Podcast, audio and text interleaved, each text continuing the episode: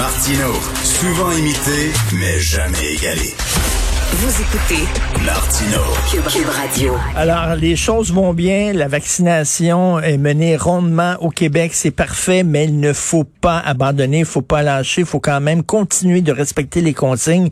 C'est le message que martèle Madame Nima Machouf, que vous connaissez, épidémiologiste à la clinique de médecine urbaine du quartier latin. Bonjour, Madame Machouf. Bonjour, Monsieur Martineau. Vous êtes, vous êtes optimiste? Ben, il faut. On n'a pas le choix. Il faut rester optimiste pour pouvoir euh, réussir à passer à travers. Mais est-ce que euh, la vaccination va bon train? Est-ce que vous êtes euh, contente de la réponse du, des Québécois? Moi, je croyais que les Québécois allaient être très craintifs de prendre l'AstraZeneca et ce n'est pas le cas finalement. Mhm. Alors, je suis très contente parce que finalement, euh, bien que ce, ce vaccin, en fait, a eu beaucoup de ratés avant d'arriver sur le marché, mais je me demande si ce n'était pas une, c'était pas plus une mauvaise opération de marketing que plutôt un, un, mauvais vaccin. Donc maintenant, on hmm. réalise que bien qu'il y ait des risques associés au vaccin d'AstraZeneca, et qu'il y en a, en, passant, il y en a aussi avec le vaccin de Pfizer et Moderna. Euh, mais les risques associés à chacun de ces vaccins-là est nettement eh, plus et, vraiment mm, de loin inférieur euh, aux bénéfices que ces vaccins-là peuvent nous apporter. Alors, euh, c'est très bien maintenant que la limite d'âge aussi a baissé pour l'AstraZeneca et il y a de plus en plus de personnes qui se font vacciner. Donc, c'est un très bon signe. Euh, on, est, on a déjà dépassé les 30% de personnes immunisées au Québec. Ben, en fait, immunisées une dose seulement qu'on a mmh. reçue. Mais c'est quand même, euh, c'est quand même bien. Vous avez mis un sourire sur mon visage ce week-end. Vous savez, c'est comme tout le monde. C'est les montagnes russes. Des fois, j'ai des bonnes journées, je suis optimiste. Des fois, bon, moins bien. Et euh, à un moment donné, ce week-end, j'avais un peu le moral par terre et je vous lisais. Puis vous disiez, non, non, cet été, on peut s'attendre à, faire des, des, soupers entre amis euh, à l'extérieur, sur une terrasse ou dans la cour ou tout ça. Donc, vous y croyez vraiment ça? Oui, moi je pense que euh, si on continue la vaccination à ce même rythme, on est rendu à 85 000 personnes vaccinées par jour, là c'est quand même énorme. On continue à ce même rythme et euh, euh, l'été, à l'extérieur, le danger de transmission est beaucoup moins élevé que le danger de transmission à l'intérieur. Donc, le beau temps de l'été va nous permettre de faire énormément d'activités à l'extérieur à mon avis, maintenant, le gouvernement a un énorme travail de pédagogie à faire pour hmm. expliquer aux gens, bien qu'il a toujours nié la transmission par aérosol ou il a accepté par le bout des lèvres, là, mais il faut vraiment qu'il explique que le virus, il se transmet un peu comme une, de la fumée de cigarette, un peu pas exactement le même concept là, mais il se transmet un peu comme la fumée de cigarette. Donc à l'extérieur, à l'intérieur, le danger est plus élevé parce que ça se concentre. S'il y a quelqu'un qui est infecté dans le milieu qu'on fréquente, avec la respiration, avec euh, l'heure, la, la, durée euh, de la fréquentation, le virus peut s'accumuler dans l'air qu'on respire. Tandis qu'à l'extérieur, ça se dilue dans l'air et et on peut faire plein d'activités sans danger.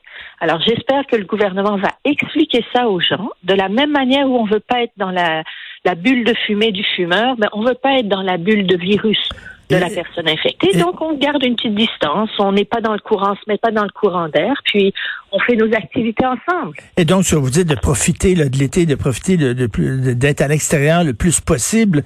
Euh, euh, Madame Machouf, moi, je reçois ma deuxième dose le 14 juillet. Euh, une fois que j'ai ma deuxième dose, bon, bien sûr, il faut attendre près d'un mois là, avant que ça fasse effet, mais ça ne veut pas dire que lorsque j'aurai ma deuxième dose, que je peux enlever les masques et puis euh, on, se, on se fout de la distance là, de deux mètres. Vous n'avez pas besoin d'attendre un mois après la deuxième dose pour être immunisé. Normalement, la, ah deuxième dose, c'est un, c'est un stimulateur. Alors, ça vient si, stimuler le système immunitaire, qui, la mémoire du système immunitaire qui a déjà eu l'impression d'avoir rencontré le virus, donc qui a déjà produit des anticorps. La deuxième dose, elle vient juste réveiller cette mémoire-là. Donc, une semaine après, normalement, on est immunisé. Euh, le problème, c'est que pour qu'on soit hum, protéger, il faut qu'il y ait un grand nombre de la population qui soit vaccinée. Et je pense que rendu au mois de juillet, je pense qu'on aura on aura atteint déjà ce, cette proportion-là. Et euh, oui, est-ce que ça veut dire qu'on peut laisser tomber le masque une fois que euh, la plupart des gens vont recevoir la deuxième dose? Ça dépend s'il y a des vaccins méchants qui arrivent euh, hmm. avec lesquels on ne sait pas comment comment s'y prendre. Ça dépend si l'infection commence à remonter. Il va falloir qu'on continue à la porter. Hmm. Mais l'extérieur et l'intérieur, c'est différent. à l'extérieur, le masque est beaucoup moins important il faudrait qu'on en porte si on peut pas respecter une distance, si on est trop collé, mais euh, sinon on n'a pas on n'a pas vraiment besoin de masque.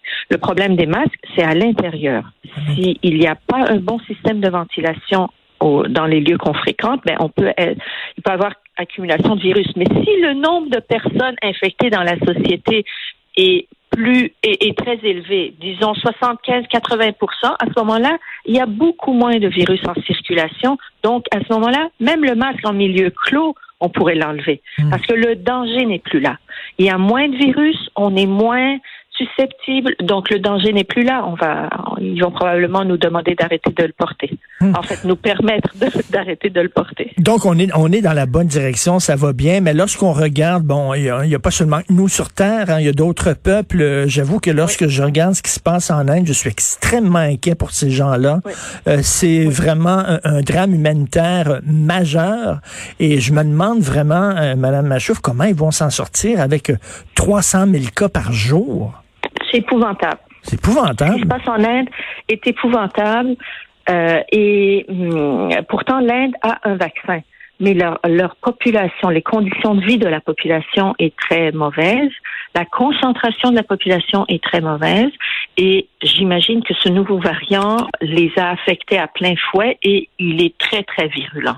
La mortalité ah aussi est élevée. Ce qui est inquiétant, c'est que c'est pas juste une augmentation du nombre de cas, la, la courbe de la mortalité aussi, elle suit l'augmentation des cas. Donc ça, c'est très inquiétant euh, pour l'Inde. Euh, il, faudrait peut-être regarder, je ne sais pas si les vaccins sont pas ajustés, je ne sais pas si c'est à ce niveau-là que probablement toutes les compagnies qui sont en train de fabriquer des vaccins sont en train de regarder ça également pour s'ajuster, pour ajuster leurs vaccins aux nouveaux variants.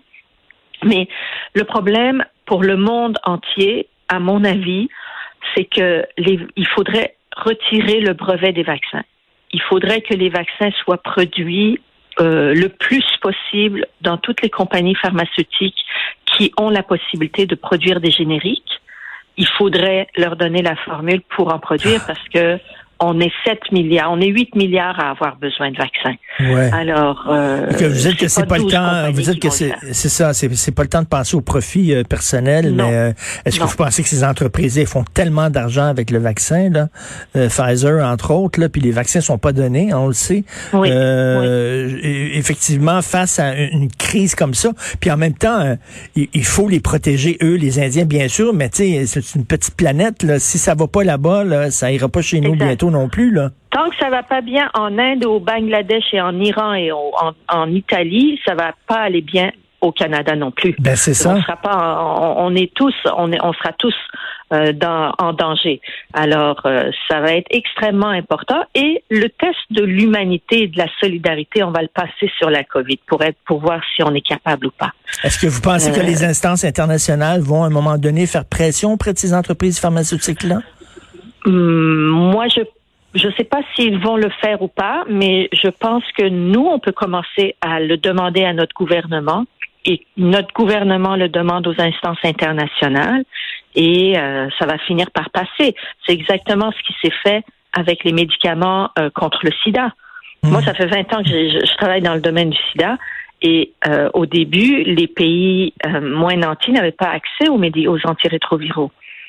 Alors, c'est Médecins sans frontières, en fait, qui a parti le bal euh, et qui, qui a forcé quasiment ben, ben, pas forcé, qui a détourné ou déjoué un peu cette histoire de, de, de brevets pharmaceutiques et euh, encourager ou acheter des médicaments qui étaient produits, je, je pense c'était en Inde ou au Brésil, qui faisaient des, des génériques. Il les achetait, il les, il les amenait dans les pays euh, qui en avaient besoin. Et, la compagnie pharmaceutique, euh, qui est une des compagnies pharmaceutiques qui faisait des médicaments contre le VIH, euh, les a poursuivis euh, pour ne pas la nommer GlaxoSmithKline, les a poursuivis et finalement, euh, Médecins sans frontières a gagné. Ils ont même ah, ils ont gagné leur cause.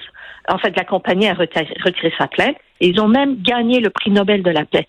C'est comme ça qu'ils ont parce que c'était c'était une crise humanitaire et il fallait que tout le monde ait accès à ce médicament-là. Je pense que ce sera la même chose dans la COVID. tout à fait. Il faut pas réagir trop tard. Il faut pas euh, agir lorsque la situation va être vraiment hors de contrôle et va déborder les frontières de l'Inde. Ce qui se passe en Inde, ça nous touche aussi.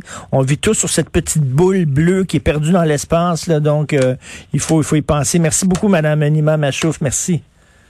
Au revoir. Merci, au revoir.